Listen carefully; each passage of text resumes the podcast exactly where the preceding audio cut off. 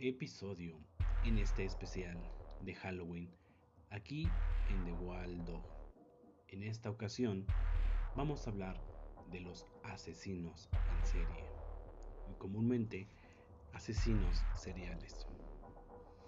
¿Qué es lo que hace a una persona llegar a ser un asesino en serie?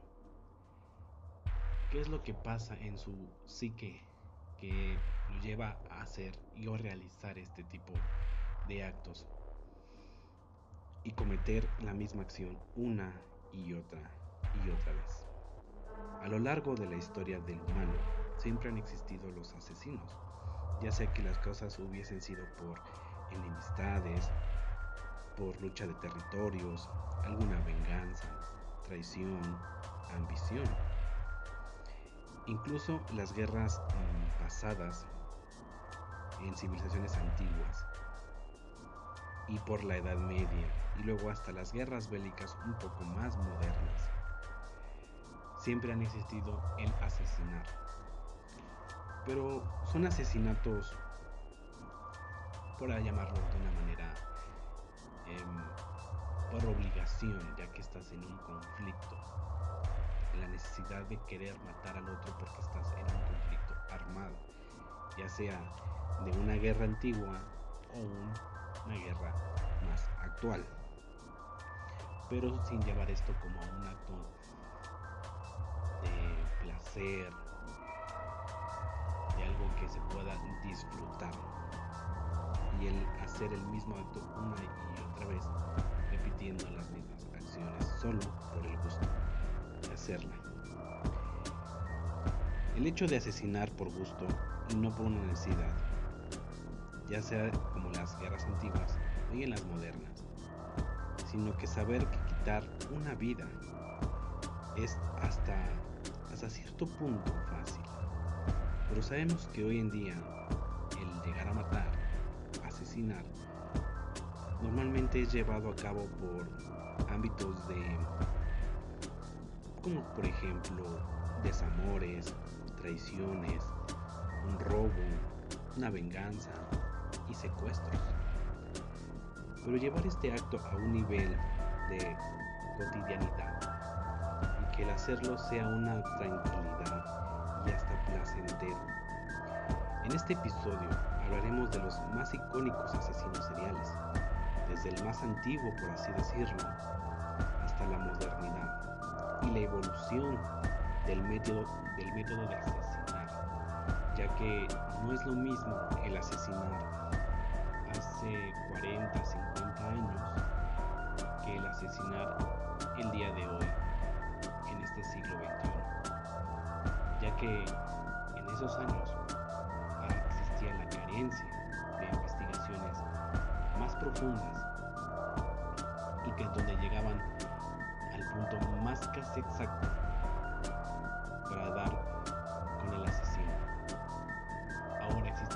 métodos para localizar y hallar, por así decirlo, hasta cierto punto, rápido al asesino. Aunque a lo largo de los asesinatos, aunque se han hecho las mejores investigaciones, siempre han habido casos sin resolver pero hay que, quedar, hay que tener en cuenta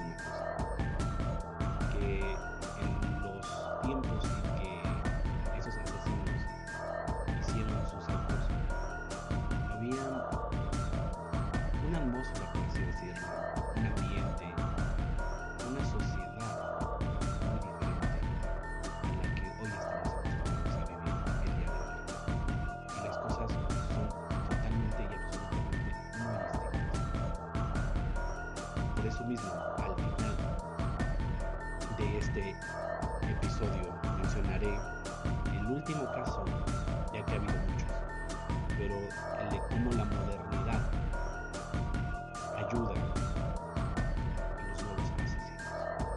Así que comencemos con este especial.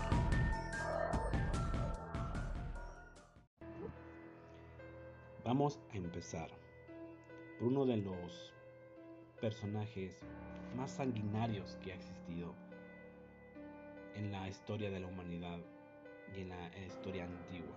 Empecemos por Vlad Tepes, el empalador. ¿Quién fue Vlad Tepes? Un personaje histórico y un héroe nacional de Rumania, el cual fue la inspiración del conde Drácula. Pero no hablaremos de esa transición eh, al del mito a la película. Que lo de por sí es un personaje que se convirtió en un personaje mítico de la cultura popular, del Drácula de Bram Stoker. Si no vamos a hablar sino de su sangriento y macabra forma de asesinar. Vlad Tepes, el empalador, se le dio ese título por el cruel método de asesinato que utilizaba. Es respetado en su país natal por sus luchas a favor de la independencia de las tierras rumanas.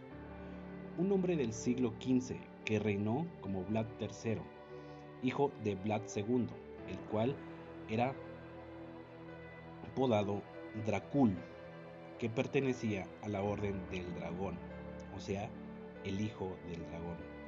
Pero en esos años se decía que el término dragón no existía como tal, y que más bien la palabra Draculia era asignado al diablo.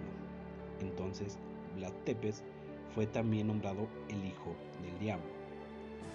Se calcula que durante sus tres periodos de gobierno, que suman apenas siete años, ejecutó a más de 100.000 personas, mayor parte con la técnica del empalamiento. Quiere decir que sus víctimas las colocaba enterradas, por llamarlo de una manera, como brochetas, ya sea que fueran desde el torso, atravesando hasta el cuello, o desde la parte baja, por nombrarlo así, la parte anal, hasta salir por la boca. Esos eran sus métodos de empalar a la gente. Por esta razón, se le conoce desde el siglo XVI como el empalador. Estando en vida, la reputación de hombre brutal fue propagada por los otomanos, los húngaros y demás reinos europeos. Incluso el Papa Pío II lo mencionó en sus comentarios hacia 1463.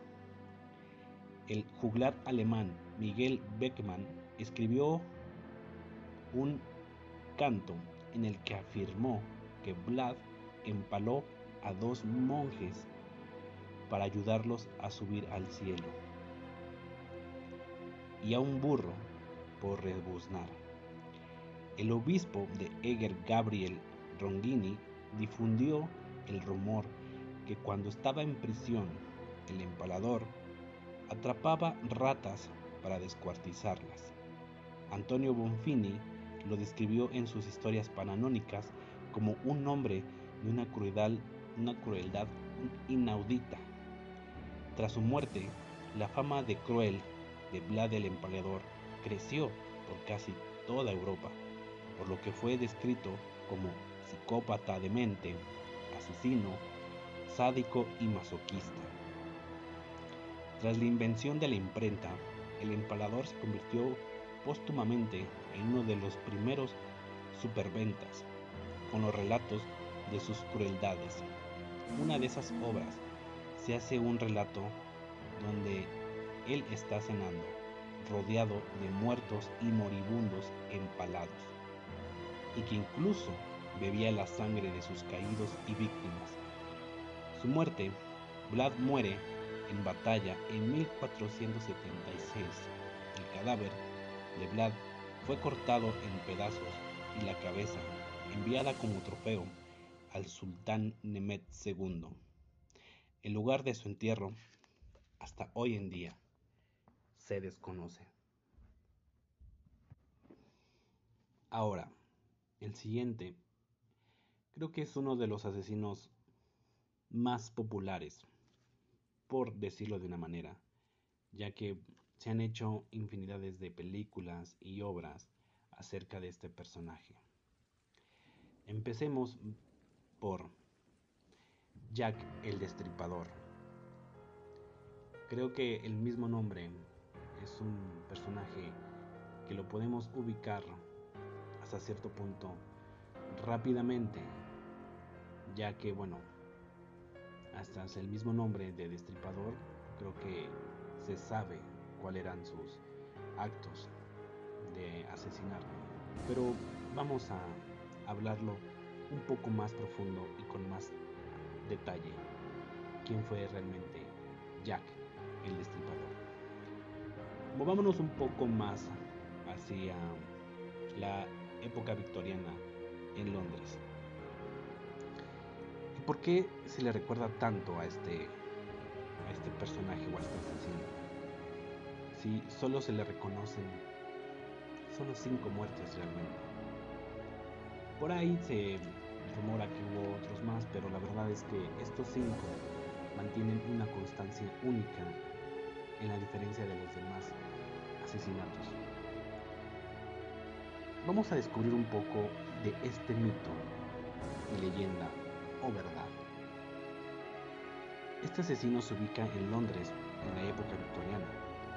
De esas cinco víctimas, la primera fue hallada en la madrugada del 3 de agosto de 1888 en las calles de Whitechapel. Esta mujer hallada muerta en este sitio, tenía un corte en el cuello, de oreja a oreja, con una abertura desde el abdomen hasta el área genital, de una manera brutal. El nombre de la víctima era Ann Nichols, o conocida como Polly Nichols, una mujer de 42 años dedicada a la prostitución con un problema severo de alcoholismo. Días después, ocurre nuevamente lo mismo sobre otra mujer. Esta vez, el ataque ocurre el día 8 de septiembre de 1888 en un lugar conocido como Coman Street. Dicho cuerpo fue hallado a las 5 de la mañana. Esta víctima Igual trabajaba en la prostitución, una mujer de 47 años llamada Annie Chapman. Esta víctima igualmente fue cortada de su garganta, pero esta vez fue más gruesa. La herida fue más, por así llamarlo, más profunda. Casi al grado de amputarle la cabeza. Pero no solo fue eso, que llamó la atención del cirujano que atendió el cuerpo, sino que igual fue abierto por el abdomen. En el lugar donde se encontró, le habían de una manera como si estuviera como dando a luz, en posición de parto. Los intestinos habían sido retirados y colocados a un costado. Parte del estómago había sido colocado en un hombro había heridas en senos y en otras partes, y algo que notó el cirujano es la ausencia del sistema reproductor, el ovario, el útero, etc. Parte de los genitales habían sido cortados completamente. Y de ahí que hubiesen hecho esa separación de los tejidos. Y dichos cortes se pensó que solo podía haber sido realizados por alguien con conocimientos de medicina, porque la herida había sido precisa. No, no habían despedazamiento alguno. Solo se había retirado lo que se necesitaba. Incluso faltaba la parte baja de la tráquea. Aquello fue un escenario espantoso. Después, un domingo, en 30 de septiembre de 1888.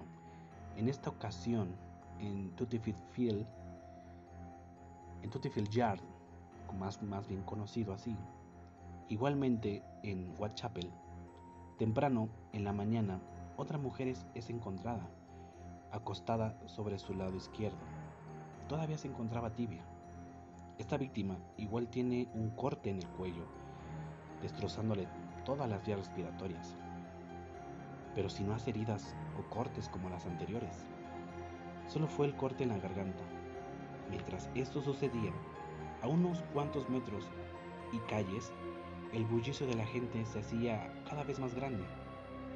Y es que en la plaza Mitred, y es que se encuentra otro cuerpo de otra mujer. Este está aún más tibio, más fresco. Este ataque ocurrió a unos minutos del primer, del primer cuerpo encontrado. Y este último cuerpo tiene las lesiones más espantosas que uno se puede imaginar. En esta ocasión las lesiones tocaron el rostro. El asesino no solo cortó la garganta, sino que lesionó deliberadamente el rostro y el cuerpo, horriblemente mutilado. El cuerpo abierto, el abdomen, faltando órganos, sangre por todas partes. Mientras observan toda la escena, cerca de ahí, en una especie de pórtico, un pedazo de tela perteneciente a la última víctima y con un letrero pintado que dice, los judíos no son culpables. La primera mujer encontrada ese día, la primera mujer encontrada, es Elizabeth Strait. Y la mujer encontrada en Witte Square, o sea, la segunda, era Catherine Eidos, una mujer de 46 años. Estas dos mujeres no ejercían la prostitución como algo de su rutina o, su labor, ya que elaboraban en diferentes rubros, pero eran alcohólicas cuando las cosas se ponían, por decirlo de una manera, mal en sus vidas, llegaban a prostituirse. Y ninguna de ellas trabajaba en burdeles, ni nada de eso. Es decir, ejercían este oficio paradas en un callejón en la oscuridad, expuestas. Pasa el tiempo y el 9 de noviembre de 1888, un casero que va a cobrar la renta no logra que le abran la puerta.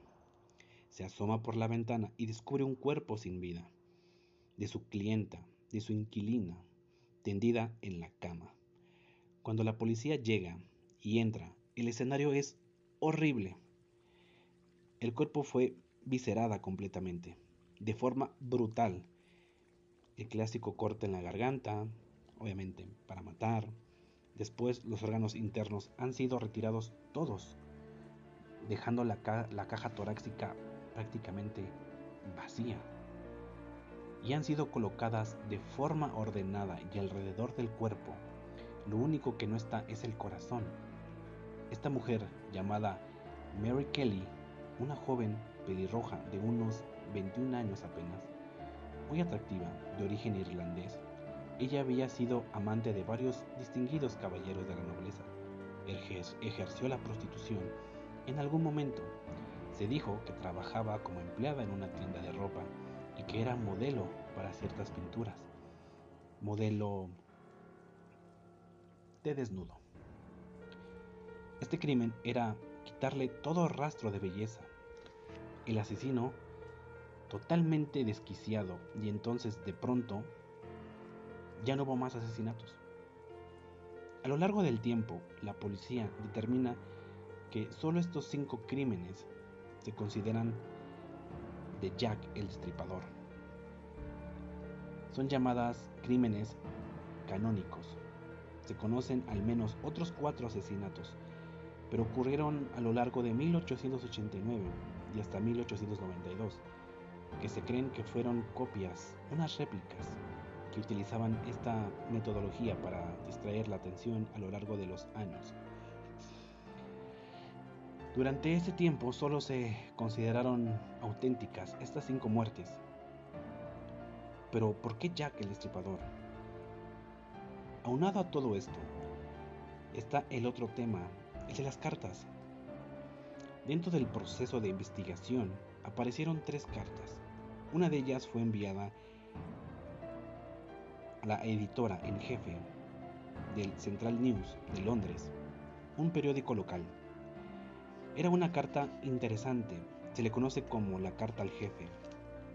Una carta que se presenta esencialmente como describe y mató a una de las víctimas. Acto seguido, la firma como Jack el Destripador. Esta es la primera vez que se menciona el nombre, porque la carta se autonombra Jack el Destripador. Dicha carta se recibió el 25 de septiembre de 1888 y una segunda carta se recibió el día 1 de octubre de 1888. Y en esta carta se hace alusión al doble homicidio, pero sin embargo, la tercera carta es probablemente la única que realmente escribió el asesino. Esta es conocida como la carta desde el infierno, From Hell. Esta carta fue enviada al comité de vigilancia. Era un comité que se había organizado para vigilar toda la zona de Whitechapel y en general todos los callejones. Un grupo de personas patrocinadas por la comunidad judía y empresarios de la localidad, que patrullaban con garrotes para vigilar todo aquello. Esta carta iba acompañada de un trozo de un riñón humano que había estado conservado en licor, no en formol, sino en licor, probablemente whisky. Cuando el trozo fue examinado, que dicho riñón padecía la enfermedad de Bride el dueño de este riñón tenía dicha enfermedad. Esto lleva a algo curioso, y es que Catherine Eudos, una de las mujeres asesinadas, que se les trajeron las vísceras, padecía la enfermedad de Brain. De ahí que se considere esta carta como auténtica. La caligrafía es diferente a las anteriores. Lo que contiene en dicha carta es describir los asesinatos y firma desde el infierno. Gracias a esto hay numerosos libros y películas que hablan de esto. La carta decía así, Señor Locke, Señor, le envío la mitad de riñón que tomé de una de las mujeres que asesiné. Lo, lo, lo preservé para usted. La otra mitad la freí y la comí. Fue muy agradable. Quizá les envíe el sangrentado cuchillo que lo sacó. Solo si esperan un poco más. Y firma, atrápame cuando puedas. Y a partir de este punto, no hubo más. Ya no se supo más ni del asesino, ni de más cartas.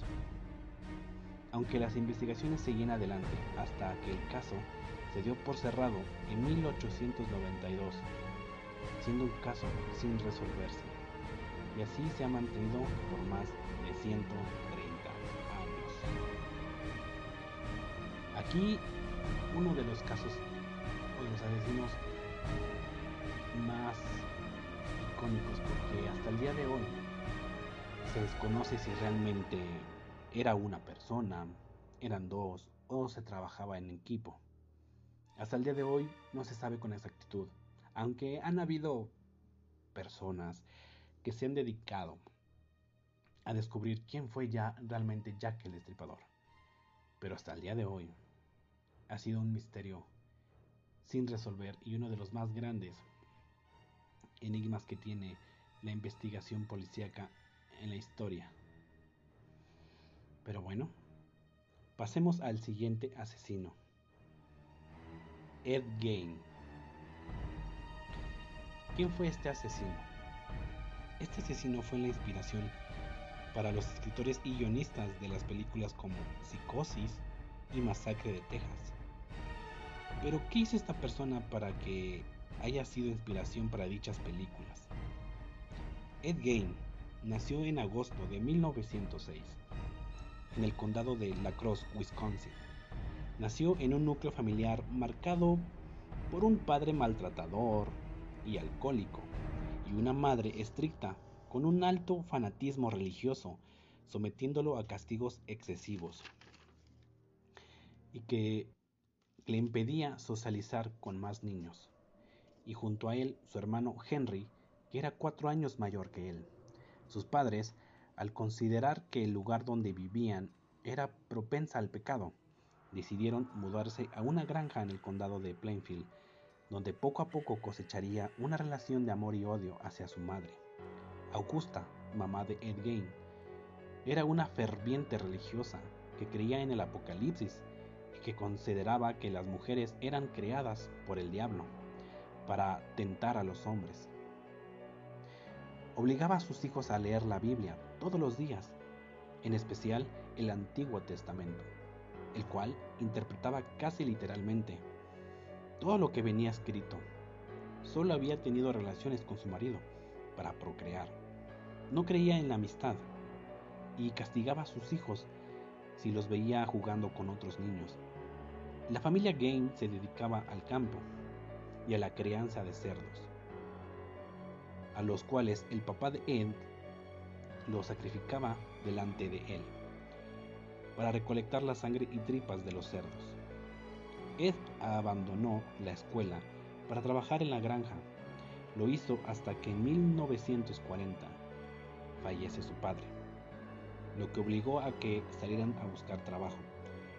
Ed hacía pequeños trabajos y cuidaba a niños de sus vecinos. Siempre se dijo que se entendía mejor con los niños que con los adultos, aunque solo se le consideraba diferente. Todos confiaban en él. Lo definían como un raro inofensivo. El 16 de mayo de 1944, Henry, hermano mayor de Ed, muere en un incendio dentro de los campos de la familia, que alcanzó parte de la casa. Después de apagar el fuego, comenzaron a buscar a Henry, pues había desaparecido. Se dice que la primera víctima de Ed fue su hermano Henry, ya que constantemente hablaba mal de su madre y de sus creencias religiosas, ya que al crecer formaba su propia perspectiva del mundo que lo rodeaba, pero a Ed lo incomodaba escucharlo, ya que siempre le mencionaba que parecía que estaba enamorado de su madre. Era evidente el complejo de Edipo que había desarrollado. Más tarde, ese día del incendio, se encontró el cuerpo de Henry, boca abajo y mostrando signos de haber sido golpeado. Después, se, demostraría la causa de la muerte, asfixia. Tras la muerte de su hermano, la relación de Ed con su madre Augusta se había vuelto incestuosa y solo unos meses después la mujer sufrió una apoplejía, apoplejía que, la dejó paralizada. Y en algún momento de 1945, tras un ataque, falleció. En ese momento, Ed Gain perdió la cordura. Fue un golpe tan atroz sus, a sus emociones que se concentró en sus fantasías. Fue entonces que el 8 de diciembre de 1954 se produjo la desaparición de Mary Hogan. Esta mujer había superado dos divorcios y había llegado al pequeño pueblo de Plainfield desde Dallas. Atendía un pequeño bar en el pueblo. Era corpulenta y muy mal hablada. Tenía una personalidad agresiva insultaba cada dos palabras. Todo indica que a las 16 horas de ese 8 de diciembre, la cantinera cerró el local, pero dejó entrada a Ed a que tomara una taza de café, quien había estado frecuentando el bar ya con anterioridad. Ed le disparó con un revólver calibre 32. Esa tarde, el granjero Lester ingresó a la taberna para comprarse un trago y encontró en el suelo una enorme mancha de sangre y un cartucho. Se notaba que un cuerpo había sido arrastrado desde atrás de la barra hasta el estacionamiento, donde se veía con claridad las marcas de los neumáticos de un auto sobre la nieve. En el interior del bar había una taza con una mancha de sangre y una parte de una huella digital. La desaparición de Mary Hogan comenzó a hacerse investigada por un inexperto alguacil, que poco o nada sabía de investigaciones. Quizás nunca pensó encontrarse con un caso así, así que prácticamente no avanzó con las investigaciones del caso. Al interrogar a la gente del pueblo, entre ellos Ed, que al ser preguntado decía de forma burlona ella no ha desaparecido. está en mi granja. Esto lo decía entre risas y carcajadas. La última víctima de Ed fue la dueña de una ferretería, Berenice Warden. En la noche del 15 de noviembre de 1957, Ed ingresó al local, del que era un cliente habitual, pidiendo un galón de líquido de anticongelante. Acordado con Berenice, le dijo que al día siguiente pasaría por él. Ese día empezaba la cacería de ciervos en Plainfield. Ese día, en el pueblo, se empezó a rumorear lo extraño que Berenice no abriera la ferretería. Cuando su hijo regresó de cacería, inmediatamente dio aviso a la policía. Su madre había desaparecido. Cuando comenzaron a investigar, la policía se percató que en la última factura de venta figuraba el nombre de Ed Gain. Todos los caminos conducían a la granja de los Gain. Cuando la policía acudió a la casa de Ed, quedaron sorprendidos e impactados. Vieron lo que hasta el día de hoy lo describen como la casa del terror. Lo más extraño y curioso es que Ed dejó entrar a la policía a su casa como si nada hubiese pasado. No puso resistencia alguna. Ni siquiera había escondido el cuerpo de Berenice. Lo tenía colgado de, de las piernas de un galpón o un gancho. A plena vista, Ed la había destripado en medio de la oscuridad, ya que la casa de Ed no contaba con energía eléctrica. La policía iba descubriendo la casa con ayuda de linternas de luz de mano. Iban descubriendo terroríficas escenas. En el lugar se preciaba grandes cantidades de basura acumulada y fragmentos humanos de todo tipo. Lo más sorprendente es que habían objetos elaborados con partes humanas, específicamente en el sótano, el lugar más lúgubre. Los agentes encontraron máscaras de piel humana y un traje confeccionado igualmente con la piel de alguna mujer, algunos tazones hechos con cráneos humanos, y numerosas obras realizadas con piel, como leotardos, una papelera, varias sillas forradas por piel y también había una lámpara de mesa hecha con, con pieles humanas. Además del cordón de una ventana, confeccionado con labios. Incluso había un corsé hecho de un torso despellejado y un cinturón con pezones. En una bolsa estaba el rostro de Mary Hogan y en una caja estaba su cabeza. Cuando la policía llegó a la habitación de arriba, la puerta estaba cerrada. La policía esperaba lo peor, sin embargo, en su interior estaba intacta. Era el lugar en que Ed había cuidado a su madre. Fuera de la humedad, todo estaba impecable. La cama muy bien tendida, en el buró de al lado, junto a la cama, estaba posada bajo la lámpara de luz una Biblia. Ese lugar lo llamaba su santuario. Al llevarse a Ed, estuvo en silencio por 30 horas. Cuando le iban a poner frente al cadáver de Berenice, Ed abrió la boca y pidió una tarta de manzana con queso cheddar. Y confesó, ya que había comprendido que no podía zafarse de la situación que el final había llegado, y con él una de las historias más terroríficas. Pero, ¿cómo y dónde obtuvo tantos cuerpos para hacer sus macabras confecciones? Además de los crímenes de Mary Hogan y Berenice Warden, Ed confesó que desde la muerte de su madre hizo una cuarentena de visitas al cementerio. Solía leer los obituarios para saber cuándo y dónde iban a enterrar a mujeres, y esas mismas noches profanaba las tumbas. En algunos casos robó cuerpos enteros, en otros solo algunas partes, y podría pensarse que tendría relaciones sexuales con los cuerpos, ya que tenía una mente retorcida y perversa. Sin embargo, negó que tuviese relaciones con los cadáveres o comido carne humana. Lo único que contestó cuando se le cuestionó acerca de esta práctica fue que olían mal. Ed explicó a la policía después de su detención que cuando su madre falleció, mantuvo contacto con ella durante más de un año, hablándole mientras se adormecía.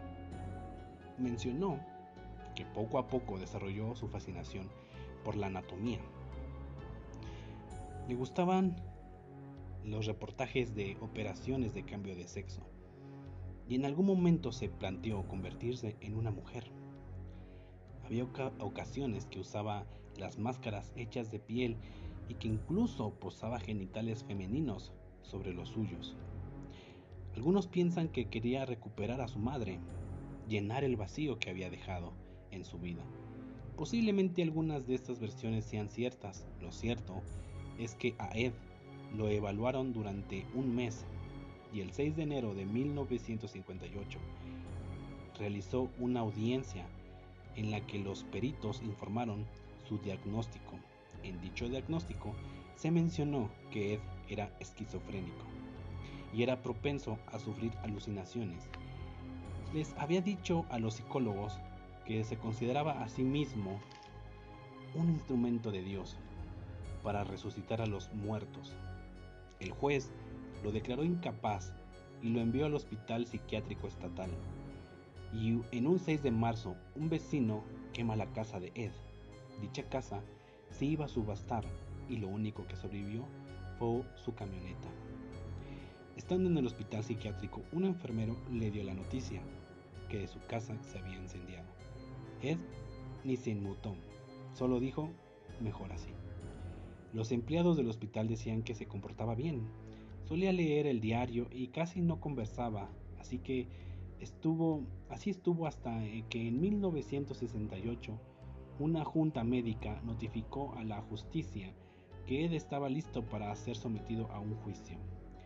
Fueron nueve días de audiencia hasta que lo hallaron culpable de la muerte de Berenice Warden.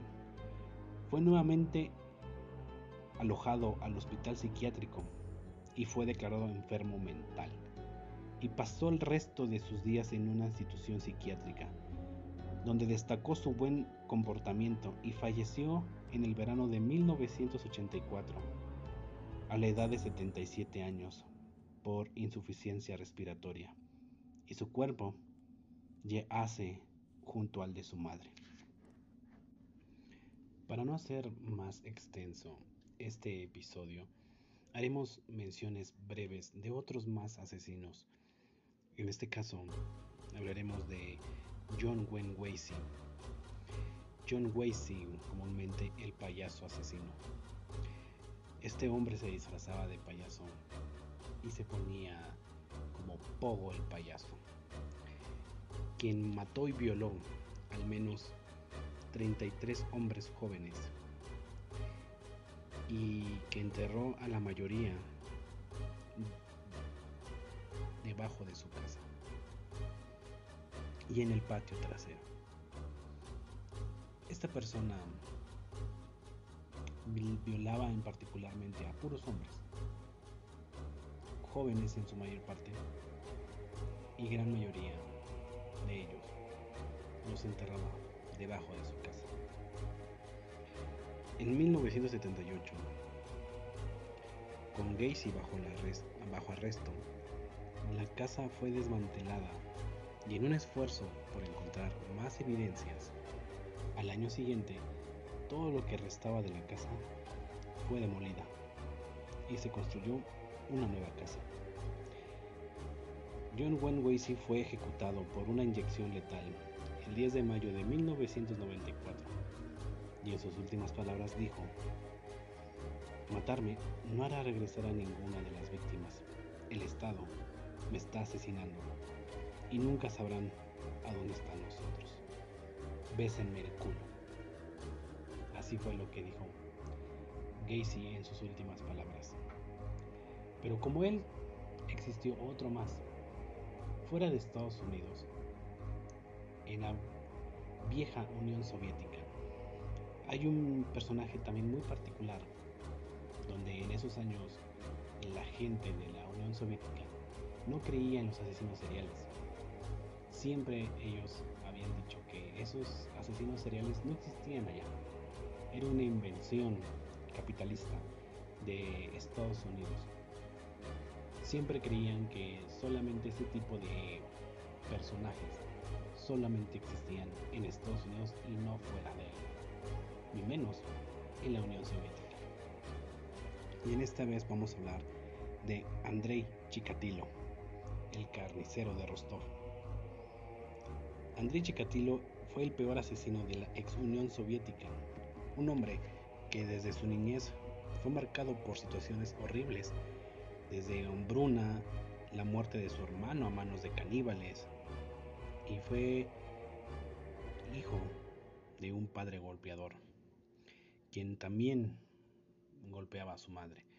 El padre de Andrei golpeaba demasiado a su madre y a él, por ende, pues no se salvaba de esto.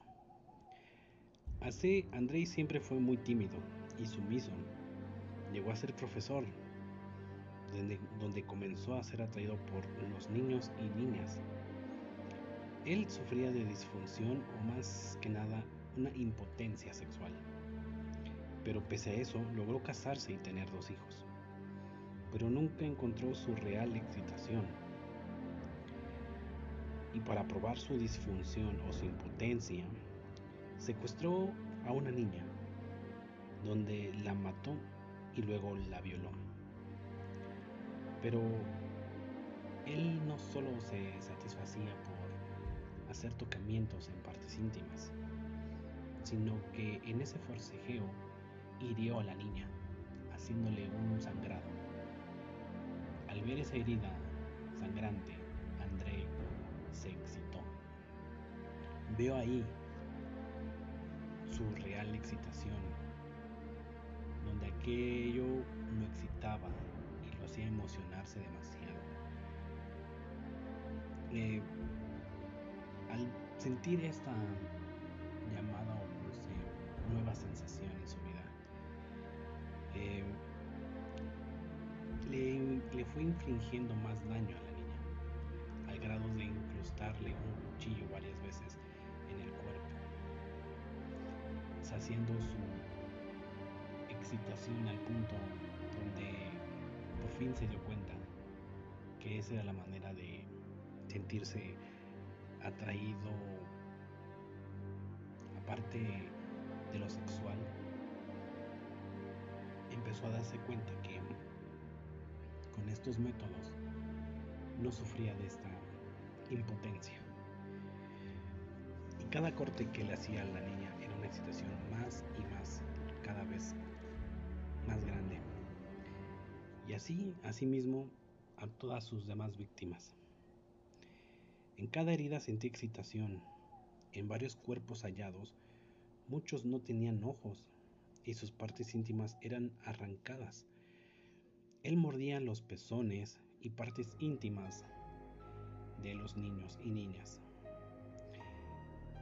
los ahorcaba y en los orificios donde no había eh, los ojos, en las cuencas vacías, introducía su miembro y violaba cada parte. Era una satisfacción para él única y diferente. Pues sus actos lo llevaban a una, pues llamarle una paz, una, una tranquilidad al, hacerlo. Poco, poco más de eso fue realmente todas las atrocidades que, realmente pues llegó a hacer. Realmente todas sus víctimas eh, sufrían de algún tipo de De hecho tenía muy buen conocimiento de algunas Mm, cortes quirúrgicos donde extraía partes de, de partes íntimas de sus víctimas. El, así que el 20 de noviembre de 1990 es detenido por la KGB de, sos, de ser sospechoso de al menos 36 víctimas, que a la larga confesó que habían sido más. Y duró y su juicio se inició en abril de 1992 y duró hasta octubre de ese mismo año. Y los jueces no dudaron en, la sentencia que tendría, así que el 15 de octubre de 1992 fue sentenciado a pena capital.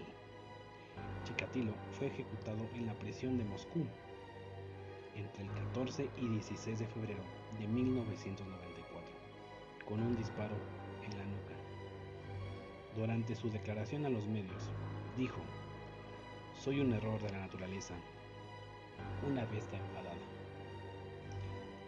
Como han estado escuchando,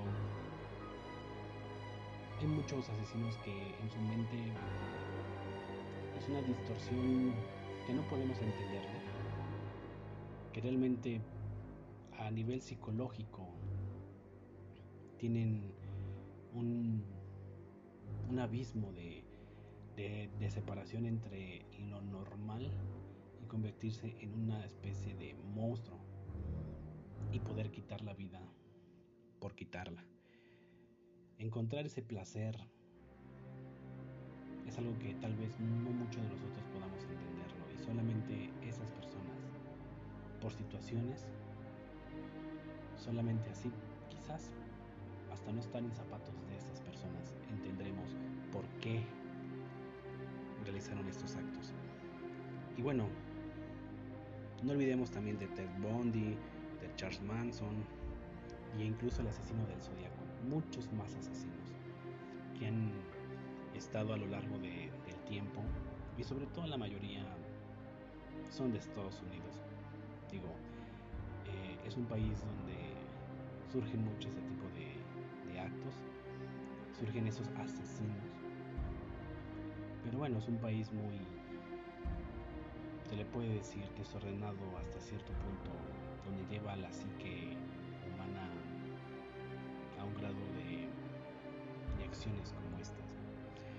Pero bueno, no dejando a un lado México, México no se ha salvado de asesinos en serie, ha tenido sus asesinos, solamente por hacer mención algunas.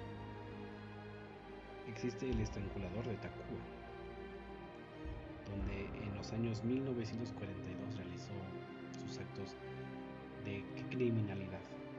Después, el sádico ya en el 2005, el caníbal de la Guerrero en el 2006, la Matavijitas que mató durante el 1990 al 2006 y recientemente, hace muy poco, el monstruo de Catepec, que realizaba sus actos entre el 2012 y 2018.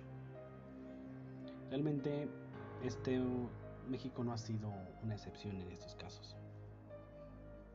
Pero vamos a hablar por último de un caso que sucedió en el 2017. Tampoco no hace mucho.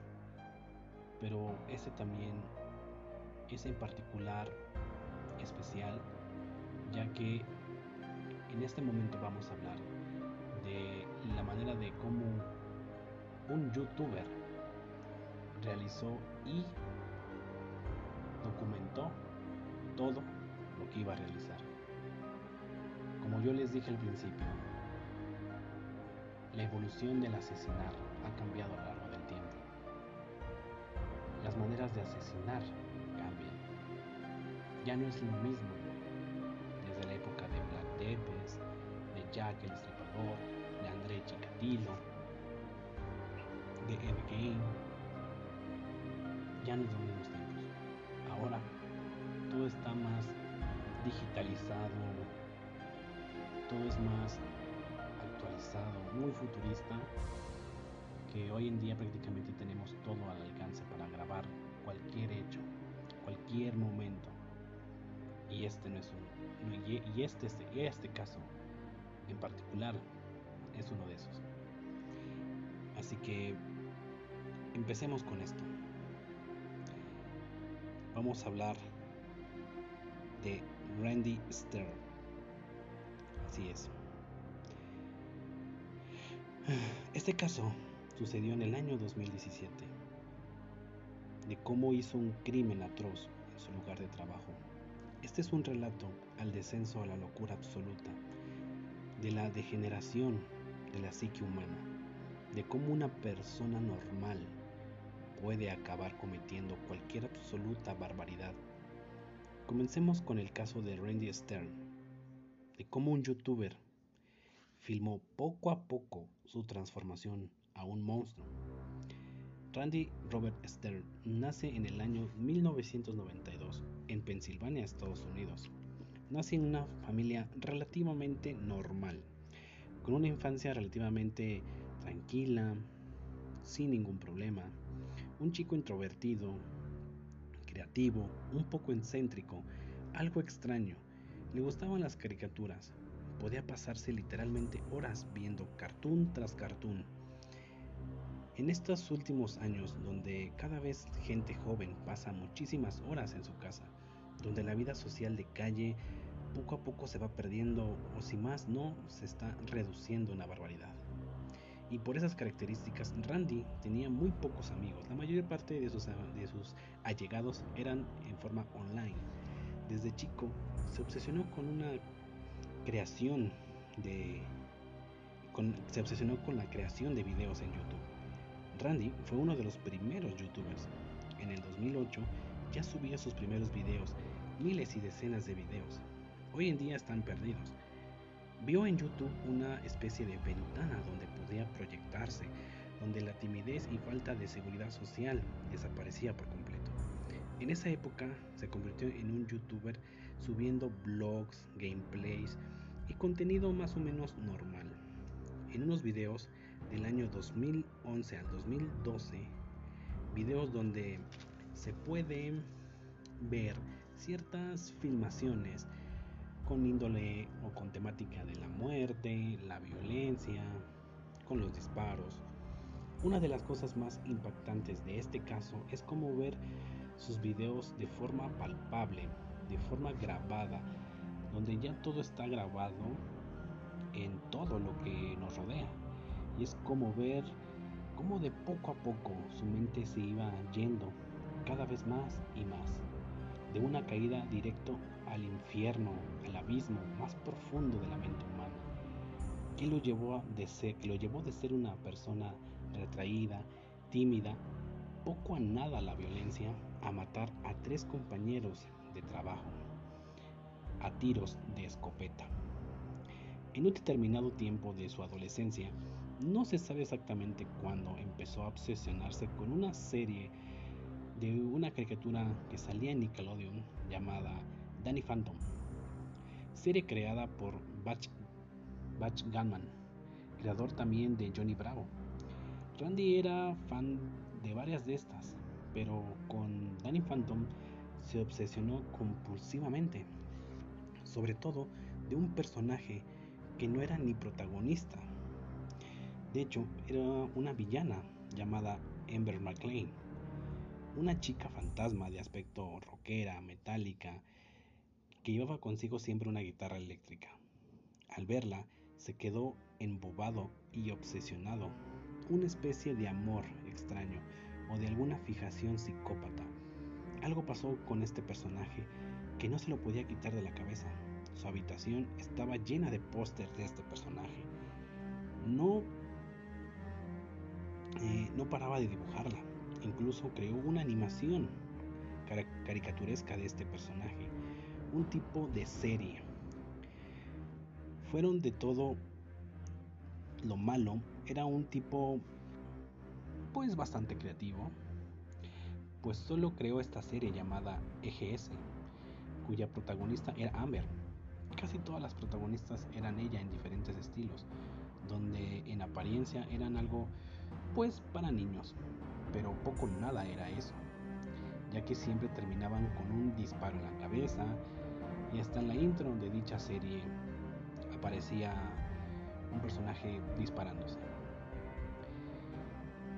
Él creó un personaje llamado Andrew Blaze, donde por medio de este personaje se identificaba, creando así un alter ego.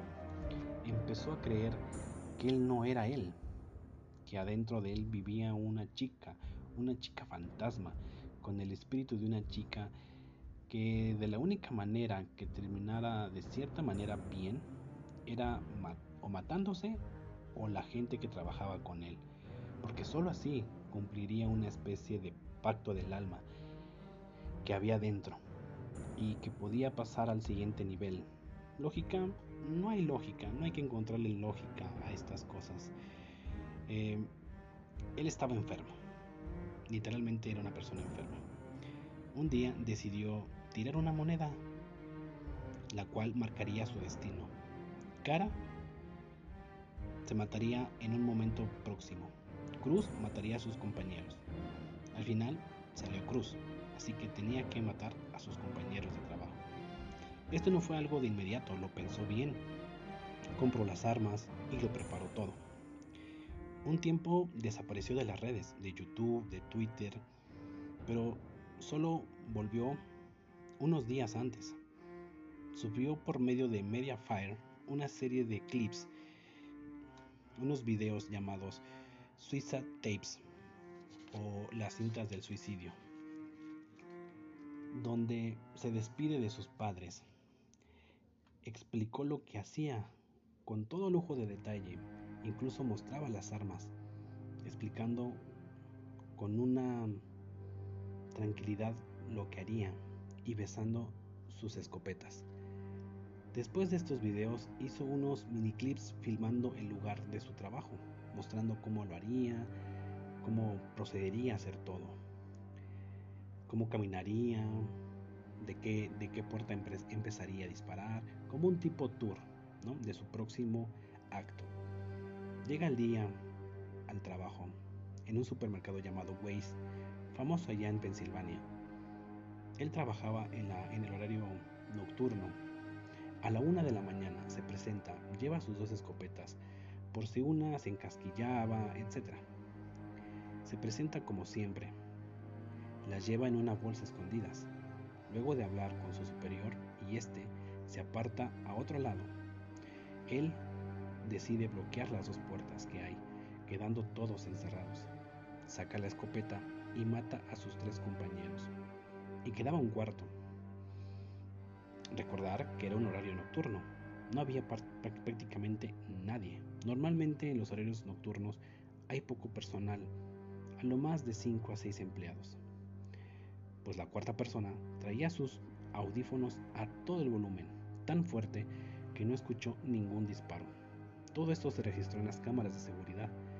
Randy o Andrew Blaze se acercó a ella, que estaba poniendo etiquetas a los productos sin darse cuenta que su vida corría peligro a un extremo inimaginable.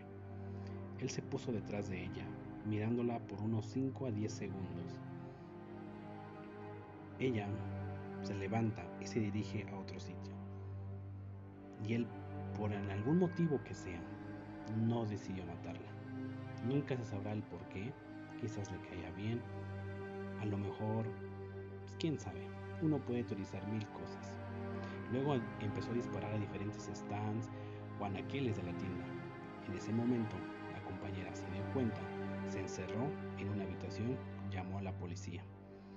Él seguía disparando, llegando a disparar 57 veces y finalmente se, se colocó en una esquina, se apuntó con la escopeta y como él lo había predijo, se mató. Uno podría cuestionarse de cómo una persona creativa, sin antecedentes penales, un chico joven, encima youtuber, una persona con seguridad, con seguidores, con fans. De hecho, él tenía un amigo por medio de, mails que dio algunos datos sobre Randy.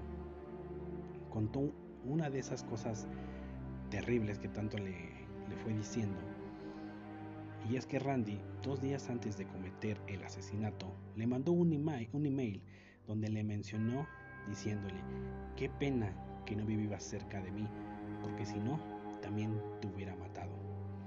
Este chico no se dio cuenta hasta pasar dos días después, ya que el correo, al tener la palabra matar, el mismo sistema lo catalogó como spam, y al revisar la carpeta de spam, vio ese correo con eso mencionado que venía de Andrew Place, que así se hacía llamar en los mails.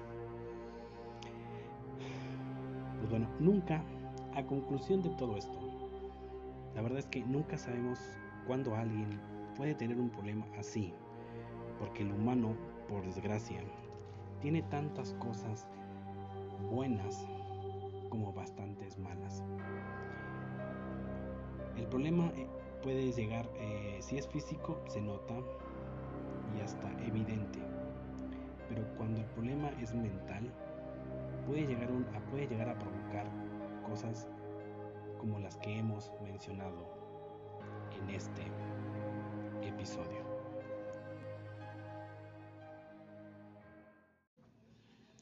Ha sido un auténtico placer estar una vez más en este especial de Halloween, esperando que disfruten de este y todos los demás episodios. Y pues bueno, no me queda más que agradecerles que estén ahí del otro lado, dándole seguir y reproduciendo el podcast.